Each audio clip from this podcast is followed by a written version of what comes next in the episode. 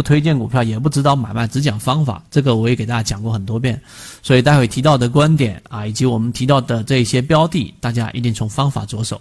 我并不是像大家可能一开始接触圈子所以为的，要教任何人炒股，没有，没有人教任何人炒股，这是不可能的事情。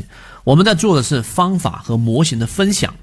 那什么东西值得分享呢？一定是有价值的东西。对我们交易有帮助的东西，能够复制的东西，我们才会分享。里面呢，我告诉给大家，实际上呢，大家可以看一看我们贝斯特这一个标的，它的扩张，它实际上是一个中枢的扩张。我把这张图放大给你看一下，看一下这是贝斯特。我把这个周期就是纯粹的是日线级别，大家应该还记得，我给大家画一画就很清晰了。大家的这些概念都给捋顺，你要记住，缠论它没那么复杂。但是也没有大家在网上看到很多诋毁缠论的，说缠论也就是我们的什么道氏理论呐、波浪理论的数浪啊，绝对不是啊！待会呃我会给大家去讲一讲。那你可以看到贝斯特这只个股的日线级别，这是第一个中枢，看到了没有？这是第一个在前面那个阶段的中枢，这个是最近期的一个中枢。中枢的判断方法大家应该还记得吧？高点当中的最低点。然后低点当中的最高点，有时候大家会去纠结说，哎，这个点还是那个点？我告诉给大家，对于中枢的判断，对吧？我给大家说一说，对于中枢的判断，不用精细，精细到每一分钱啊，没有必要到精细到这么程度，因为它本身就是一个相对粗糙、相对粗糙的一个一个系统。这个地方呢，所谓的粗糙，并不是说它没有任何的价值，而是它本身观察的是可能一个月，对吧？可能是两个周啊，可能甚至有些是两个月，所以你去纠结那一分钟、两分钟没有意义。所以我为什么说肉眼识别即可？肉眼识别，你就要肉眼识别这只个股的强与弱，这个给大家进化的一个能力。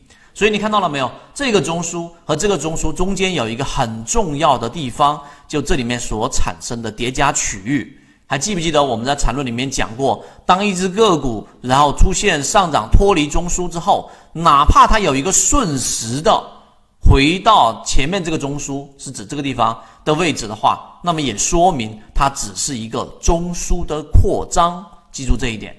这个中枢的扩张，实际上就由我们的这个日线级别，然后扩张到了贝斯特的周线级别。这是我打开的周线级别的贝斯特，所以你会发现，看到了没有？它只是从日线级别，然后逐步的扩张到了这个周线，形成了一个周线中枢。这一点大家一定要理解，因为你理解了这一点，实际上把缠论一个很难攻克的这一种我们说。呃，幼儿园级别的理解算是功课了，自己去阅读啊。因为我说我把这些缠论的精华提取出来，然后我把教你炒股禅中说禅的一百零八节看了十遍以上，甚至二十遍都有了。从很早之前，并且中间还穿插着很多的实战技能，所以这个理解很重要。因为我有了这样的一个理解，我就有了一个非常清晰的对于个股的什么定位，这点很重要。你不用对它抱有太大的幻想。你说这个贝斯特会不会突然之间旱地拔葱，然后快速的上涨？有可能，对，有可能。但是在概率上，我可以把它评定为，例如说像我们说的黄上黄级别之下的啊，或者说是比较担心风险的人去布局这种中低位的会更适合啊。这个就是我们的一个清晰定位。